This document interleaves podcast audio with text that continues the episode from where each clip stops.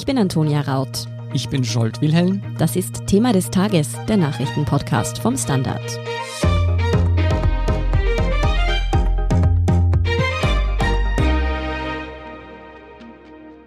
Beim Gedanken daran, dass Donald Trump seit dieser Woche keinen Zugang mehr zu Atomwaffen hat, fällt wohl so manchen ein Stein vom Herzen.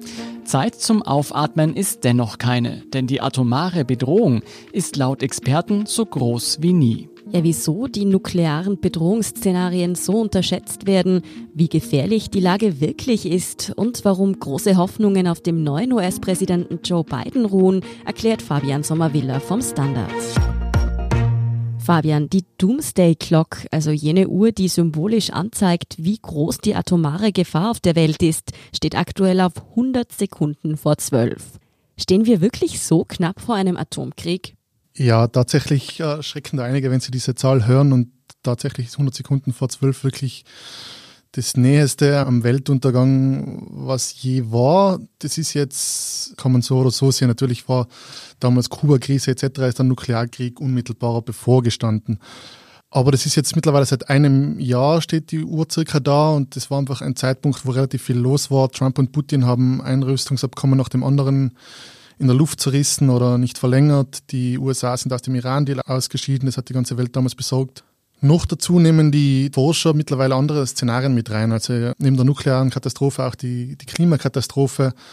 Ich kann mir aber vorstellen, dass jetzt mit der Angelobung Joe Bidens und einer möglichen Unterzeichnung von New Start oder einer Verlängerung von New Start, zu dem wir noch kommen werden, und dem Wiedereintritt der USA ins Pariser Klimaabkommen, der Zeiger wieder etwas zurückgestellt wird. Aber da wissen wir dann in einer Woche mehr, da wird da quasi der neue Zeigerstand berichtet. Es gab ja schon Jahrzehnte, in denen die atomare Gefahr präsent war im Alltag. Wieso scheint das heute keinen mehr zu interessieren? Ja, das ist die große Frage und die harte Antwort ist einfach, es passiert zu wenig. Die Leute kapieren nicht, wie oft es schon so arschknapp war, dass wir vor der kompletten Katastrophe stehen. Die Leute sehen nicht, wie gefährlich diese Dinger sind. Die Gefahr scheint einfach nicht zu präsent, weil die Atomwaffen nicht irgendwo in der Gegend herumstehen, wo wir die sehen, sondern die sind unter Wasser, die sind in den Bombern, in den Lüften, die sind in diesen Silos für die Interkontinentalraketen drin versteckt, die Atomwaffenstaaten haben die natürlich auch versteckt und teilweise weiß man nicht, wo sie sind. Und es ist einfach ewig lang nichts passiert. Nichts so Großes, wie man das vermuten könnte. Aber es ist momentan tragisch, weil die letzten Hiroshima-Überlebenden sterben mit der Zeit aus. Und ich habe das selber mal erlebt, wenn die ihre Schicksale erzählen, wie sie damals Hiroshima und Nagasaki überlebt haben das ist furchtbar und es geht einem nahe und man muss schauen, dass den Leuten das nicht komplett aus dem Gedächtnis verschwindet, wie gefährlich diese Dinge eigentlich sind. Als wir die Fragen für diese Folge vorbereitet haben, ist uns aufgefallen, dass wir das ganze Thema irgendwie nicht so realistisch als Bedrohungsszenario wahrnehmen, dass man sich einfach nicht vorstellen kann, dass wirklich eine atomare Katastrophe kurz bevorstehen könnte. Gleichzeitig ist uns dann irgendwie eingefallen, wie wir noch im Jänner 2020 über das Coronavirus gedacht haben. Und jetzt, ein Jahr später, sitzen wir mitten in einer globalen Pandemie. Fürchtest du, dass wir die atomare Bedrohung ähnlich unterschätzen könnten? Ja, viel ärger sogar noch, würde ich sagen. Also, was haben wir jetzt? Zwei Millionen Corona-Tote und lass einen kleinen, wirklich einen kleinen begrenzten Atomkrieg zwischen Indien und Pakistan ausbrechen und wenn da vier bis fünf schwache pakistanische Atomwaffen über zentralen Regionen Indiens niedergehen, dann hast du die gleiche Anzahl an Toten binnen ein paar Sekunden. Und wenn wirklich 50 Bomben in diesem Konflikt hochgehen, die besitzen beide locker, beide haben so um die 200, könnte man schätzen, dann hat das wirklich globale Auswirkungen. Das ist so eine Rauchwolke, da sinkt die Durchschnittstemperatur in der ganzen Welt um drei Grad. Es gibt Ernteausfälle, es werden Millionen Menschen Hunger leiden, es gibt Fluchtkatastrophen.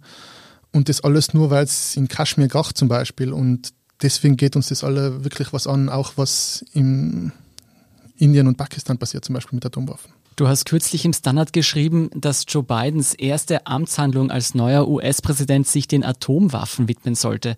Was sollte denn konkret tun? Ja, er muss New Start verlängern, so einfach ist das. Das ist so irgendwie der, der letzte Rest an Rüstungskontrolle, der uns aktuell noch bleibt zwischen Russland und den USA, den zwei Supermächten. Die haben beide wahnsinnig viel mehr Atomwaffen als alle anderen zusammen. Also beide circa rund 6000 Sprengköpfe. Der nächste ist dann schon China mit rund 300. Also das ist wirklich eine Wahnsinnsdiskrepanz. Und es gibt aktuell noch eben dieses eine Vertragswerk, New Start, damals von Obama und Medvedev unterzeichnet, das die einsatzbereiten Sprengköpfe auf 1550 begrenzt und ihre Trägersysteme auf 800. Ist das ein super Abkommen? Nein. Können Sie uns damit alle in Schutt und Asche legen? Ja, jederzeit sofort. Das ist, man spricht davon, da ist eine Overkill Capacity und die ist noch weit drunter. Also das war mal komplett außer Kontrolle in diesem großen Wettrüsten. Sie haben sich Atomwaffen zugelegt, mit denen man die Erde mehrfach zerlegen hätte können. Jetzt sind wir immer noch weit drüber. Aber so brutal das klingt, das ist aktuell nur das Beste, das wir haben. Und das wird eben in 15 Tagen auslaufen. Und deswegen ist wichtig, das so schnellstmöglich mal zu verlängern. Das ist ganz einfach. Das braucht nur ein Kommuniqué, heißt das einfach ein Austausch von zwei Briefen zwischen Moskau und Washington. Beide haben erklärt, das tun zu wollen. Dann wird es aber wirklich interessant und wirklich wichtig, weil dann müssen beide ein besseres, ein sogenanntes Follow-up-Abkommen unterzeichnen und dann wirklich nochmal hoffentlich runtergehen mit den Atomwaffen. Und dafür hätten sie dann eben fünf Jahre Zeit. Sehr wichtig. Für Joe Biden ist es jetzt also schon ziemlich stressig in diesem Abkommen. Aber wie hat denn Trump in den letzten vier Jahren das Thema Atomwaffen eigentlich gehandhabt? Er hat von sich selbst ja eigentlich behauptet, die Bedrohung gerade durch Nordkorea gemindert zu haben. Wie schätzt du denn seine Politik in diesem Bereich ein? Ja, ich muss sagen, das große Resümee ist wahrscheinlich wirklich, er hat keinen großen Scheiß gebaut, zum Glück. Das ist, das ist wirklich das Wichtigste. Ich glaube, alle, die wir uns ein bisschen auskennen in der Thematik, waren jeden Morgen froh, an dem wir von keinem Nuklearwaffeneinsatz gehört haben. Aber das ist nicht nur Trump so, das war bei jedem US-Präsidenten, bei jedem russischen Präsidenten in der Vergangenheit so. Mhm. Was Trump betrifft, er hat quasi vier Jahre in der Rüstungskontrolle vergeudet. Er ist der erste US-Präsident, ich glaube, seit John F. Kennedy, der kein Abkommen mit den Russen zu Wege gebracht hat. Er hat die anderen Verträge auslaufen lassen oder in der Luft zerrissen, wie wir schon gehört haben, den INF-Vertrag zum Beispiel. Und von seinem großen Gipfeltreffen mit Kim Jong-un, den er ja als Rocketman bezeichnet hat, mhm. Diplomatie à la Trump, ist nicht viel übrig geblieben eigentlich. Also die testen wieder, die bauen wieder. Aber ja, es ist nichts Schlimmes passiert. Er hat keinen Atomkrieg vom Zaun gebrochen. Ansonsten, was die US-Atomwaffenpolitik betrifft, hat er relativ viel Geld reingepumpt in die Rüstungsindustrie. Also er hat die angekurbelt, die Fabriken, klassisch Trump, er wollte einfach die Infrastruktur stärken, Jobs schaffen. Er hat da ein paar neue Atomwaffensysteme auf den Weg gebracht, das ist aber nichts sonderlich Besonderes. Die einen sind, ja, konnte man sagen, Klassiker und die andere richtig teure Variante. Das sind so Submarine-Launched Missiles, die wird die beiden Administrationen wohl wieder kippen, gehen die ganzen Analysten davon aus. Jetzt abgesehen von Trump gab es in den letzten Jahren große Kritik immer wieder am Zustand der diversen Atomwaffensysteme, vor allem jene aus dem Kalten Krieg. Zumindest von denen aus den USA heißt es immer wieder, sie seien aufgrund der vernachlässigten Wartung ein großes Risiko. Ist es denn wirklich so? Wie groß ist die Gefahr, die davon ausgeht? Ja, ganz einfach, das ist einfach eine Technik, die 60, 70 Jahre alt ist zum Teil.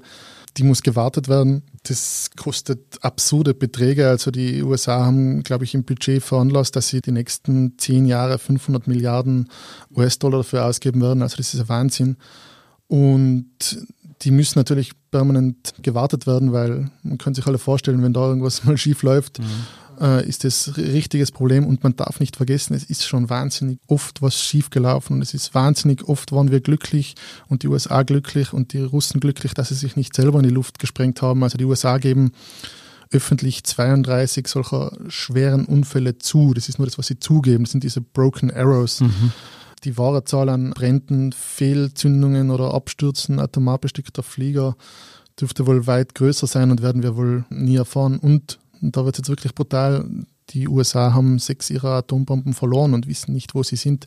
Wahnsinn. Mhm. Also die liegen irgendwo wahrscheinlich am Meeresboden herum, verschollen da und ja. Sechs Atomwaffen hat die USA verloren.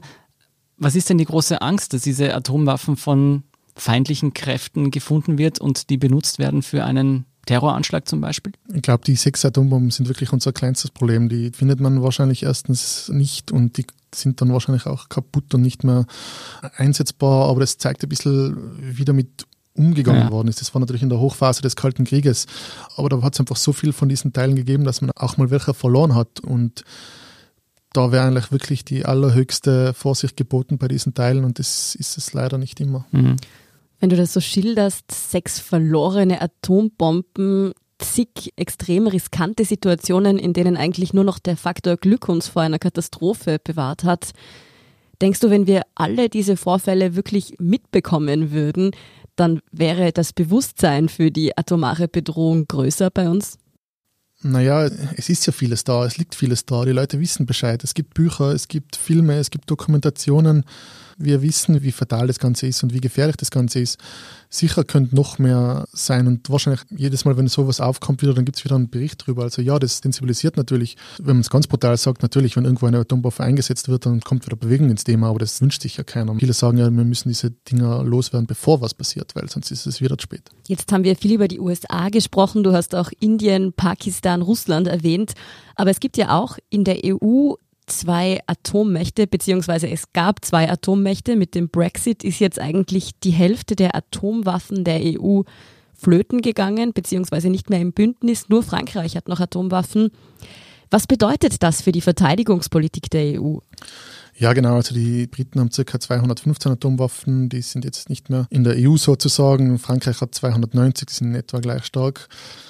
Das Thema EU wird aber noch sehr spannend, weil in der EU gibt es eben mit Frankreich noch diese eine Atommacht, aber auch sehr viele Mitglieder, die unter dem NATO-Schutzschirm stehen. Und Atomwaffenpolitik ist eigentlich meistens noch NATO-Politik, muss man sagen, und weniger EU-Außenpolitik und Verteidigungspolitik. Auf der anderen Seite gibt es aber entschiedene Atomwaffen- und Atomenergiegegner in der EU, zum Beispiel Österreich und Irland. Aber, und das wissen auch viele nicht, in der EU lagern 150 US-Atomwaffen. Also in Deutschland, in Italien, in den Niederlanden und in Belgien zum Beispiel. Und in Italien, also das ist wenige Kilometer von Kärnten entfernt, lagern US-Waffen. Und äh, sage mal, wenn jetzt, sollte es zu einem Krieg in Europa kommen, zu einem Atomkrieg, wäre Aviano ist das in Italien, wäre das ein logisches Angriffsziel für, sage mal, für einen Gegner, sei es jetzt Russland, China oder wer auch immer. Also da wird man vielleicht versuchen, diese Bomben zu neutralisieren und das ist, äh, wie gesagt, ein paar Kilometer von Kärnten entfernt und das ist dann nicht lustig für Österreich und ganz Europa. Stützpunkte fremder Nationen in den eigenen Ländern ist ja immer wieder ein Streitthema in diesen Ländern.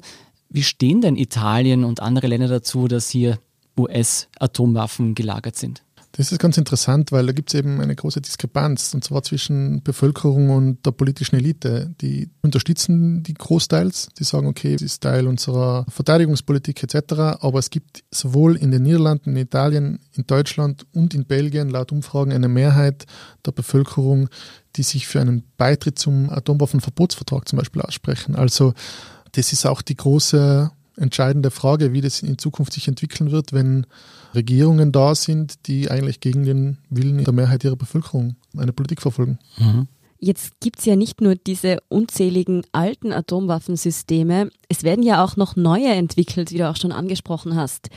Wie unterscheidet sich denn diese neue Waffengeneration von ihren Vorgängern?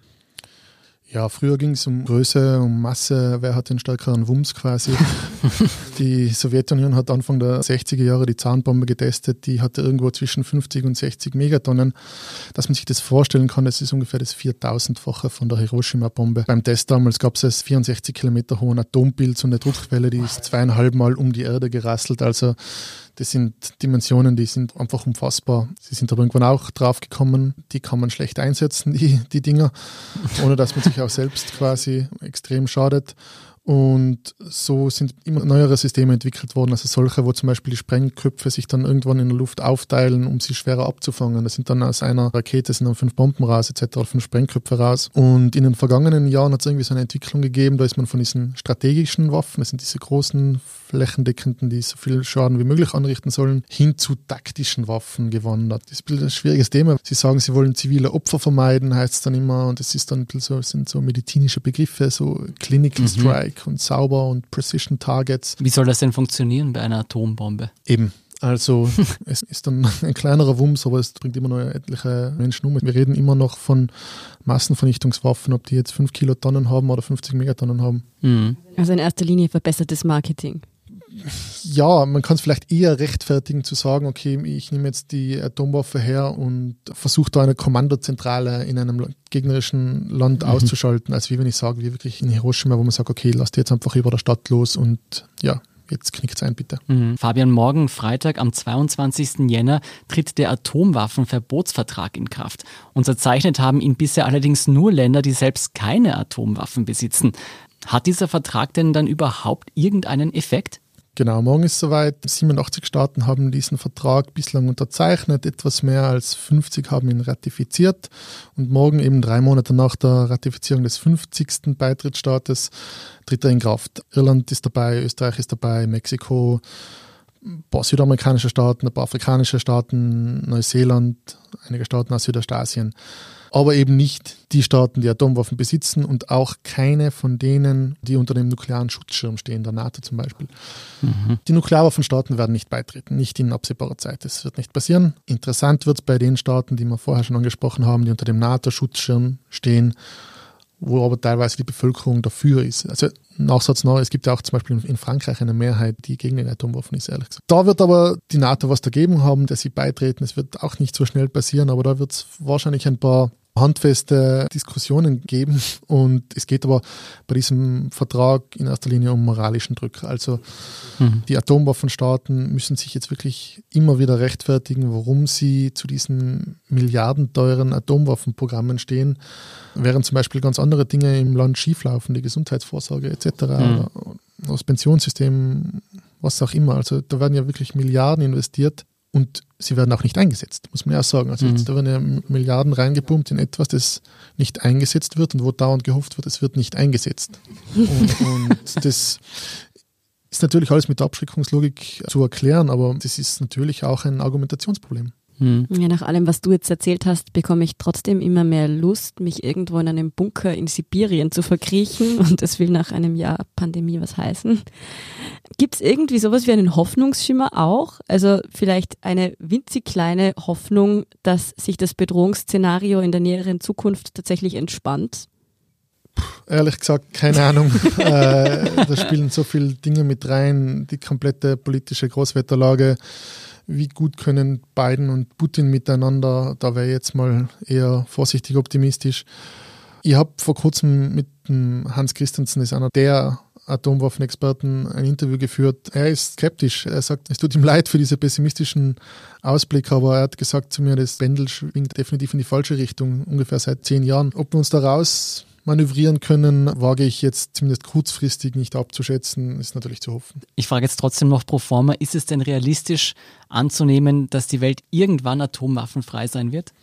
Die brutale Antwort auf diese Frage wäre vermutlich erst dann, wenn eine noch zerstörerische, aber gleichzeitig günstigere Alternative gefunden wird zu den Atomwaffen. Gibt es denn ein Argument dagegen, warum die Welt Atomwaffen haben sollte oder warum Länder auf der Welt Atomwaffen haben sollten? Viele, die letzten 75 Jahre im Endeffekt. Also mhm. es ist seit 1945, seit den Atombombenabwürfen auf Hiroshima und Nagasaki, sind Atombomben nie mehr eingesetzt worden im Krieg muss man dazu sagen. Sie sind getestet worden. Es haben mehr als 2000 Atombombentests stattgefunden, mittlerweile verboten. Aber die haben stattgefunden, da sind Leute verstrahlt worden. Ich war selbst einmal beim Internationalen Gerichtshof in Den Haag bei einer Anklage der Marshall Islands gegen die Atomwaffenstaaten. Die Atomwaffenstaaten sind nicht aufgetaucht, aber sie haben trotzdem ihre Pleadings vorgetragen und da hat der Präsident war das glaube ich damals von den Marshall-Inseln erzählt, wie damals bei diesen Atombombentests, teilweise ist zweimal die Sonne am Tag aufgegangen, weil halt es war dieser Atomblitz und dann gibt es diesen nuklearen Fallout, also das ist dann teilweise das ist so quasi, wenn sich das mit die Hitze mit Rauch verbindet etc. Das schaut dann fast aus wie Schnee. Das ist eine Art weißer Rauch, der dann runterfällt. Und die Kinder haben mhm. nicht gewusst, was das ist und haben da quasi geglaubt, im Schnee zu spielen. Dabei war das radioaktiver Fallout. Und die haben heute Krebs oder was weiß ich alles. Man kann sagen natürlich, ja, die Atomwaffen waren friedensstiftend. Das ist ein Argument. Es ist nicht zum großen Krieg zwischen den USA und Russland gekommen. Ja. Man darf nicht vergessen, wie knapp wir schon auch am Atomkrieg waren. Und da war teilweise einmal eine falsche Blendung, wo jemand geglaubt hat, auf den Radarsystem, da kommen jetzt Atomwaffen daher und der hätte sie schon fast mhm. eigentlich zünden müssen, hat er nicht getan, weil er nicht daran geglaubt hat, dass die Amis wirklich die Atombomben jetzt zünden das darf man nicht vergessen. Also, aber klar, irgendwo ist das Argument, es ist bisher nichts passiert, aber es ist natürlich schwer zu sagen, wie hätte es anders ausgeschaut? Was wäre mhm. gewesen, mhm. wenn wir jetzt keine Atomwaffen gehabt hätten? Hätte es einen großen Konflikt gegeben? Das ist alles, das kann man nicht sagen. Aber was wir haben, ist ein riesiges Vertrauensproblem und das hat noch keiner geschafft zu lösen. Also wie weiß ich, dass der andere nicht ein paar Bomben aufbewahrt, wenn ich bereit bin, meine Atombomben loszuwerden, abzurüsten. Hm. Ähm, aber, und das ist vielleicht doch noch der eine Hoffnungsschimmer, die Menschheit hat Massenvernichtungswaffen schon verboten. Also biologische und chemische Waffen sind verboten. Warum also nicht auch atomare? Die Welt befindet sich auf alle Fälle in einer echten Zwickmühle und ich glaube, es wäre an der Zeit, dass wir dieses Problem auch als Gesellschaft wieder ernst nehmen. Vielen Dank, Fabian Sommerwiller, für diesen Einblick. Gerne. Wir sind gleich zurück. Guten Tag, mein Name ist Oskar Bonner. Wenn man in stürmischen Zeiten ein wenig ins Wanken gerät, den eigenen Weg aus den Augen und die Orientierung verliert, dann ist es sehr hilfreich, wenn man etwas hat, woran man sich anhalten kann. Der Standard, der Haltung gewidmet. Jetzt gratis testen auf Abo der Standard AT. Und hier ist, was Sie heute sonst noch wissen müssen. Erstens, Joe Biden ist offiziell als 46. US-Präsident angelobt worden. Während der Feierlichkeiten kam es nicht wie befürchtet zu Zwischenfällen. Nach dem Sturm aufs Kapitol vor rund zwei Wochen galten strengste Sicherheitsvorkehrungen in Washington. Auch aufgrund der Corona-Pandemie durften nur etwa 1000 Personen an der Inauguration teilnehmen. Anschließend unterzeichnete Biden gleich mehrere, vor allem symbolisch bedeutende Verordnungen. Beispielsweise hob er den Muslim-Ban auf, den sein Vorgänger Donald Trump eingeführt hatte. Zweitens, Wissenschaftler der Universität Oxford wollen den AstraZeneca-Impfstoff überarbeiten. Dann soll der Impfstoff auch gegen die neuen, hoch ansteckenden Coronavirus-Mutationen eingesetzt werden können, die in Großbritannien, Südafrika und Brasilien entdeckt wurden. Die Wissenschaftler erstellen demnach eine Machbarkeitsstudie zur Umgestaltung des Impfstoffs. Und drittens, Innsbruck hat einen neuen Vizebürgermeister und das ist vor allem deshalb bedeutend, da er von der FPÖ ist. Somit hat der grüne Bürgermeister Georg Willi mit dem nichts amtführenden Stadtrat Markus Lassenberger nun einen blauen Stellvertreter. Zu seiner Wahl dürfte der Koalitionsstreit in der Viererkoalition aus Grünen, SPÖ, ÖVP und der bürgerlichen Liste für Innsbruck geführt haben. Zur Wahl gestanden wäre nämlich auch die SPÖ-Bildungsstadträtin Elisabeth Mayer, gegen die aber offenbar ihr eigenes Regierungsbündnis gestimmt hat. Mehr dazu und die aktuellsten Informationen zum weiteren Weltgeschehen finden Sie wie immer auf der Standard.at. Um keine Folge von Thema des Tages zu verpassen, abonnieren Sie uns bei Apple Podcasts oder Spotify. Unterstützen können Sie uns mit einer 5-Sterne-Bewertung und vor allem, indem Sie für den Standard zahlen. Alle Infos dazu finden Sie auf abo.derstandard.at und dst.at/support. Supporter. Danke für Ihre Unterstützung. Ich bin Antonia Raut. Ich bin Scholt Wilhelm. Baba und bis zum nächsten Mal.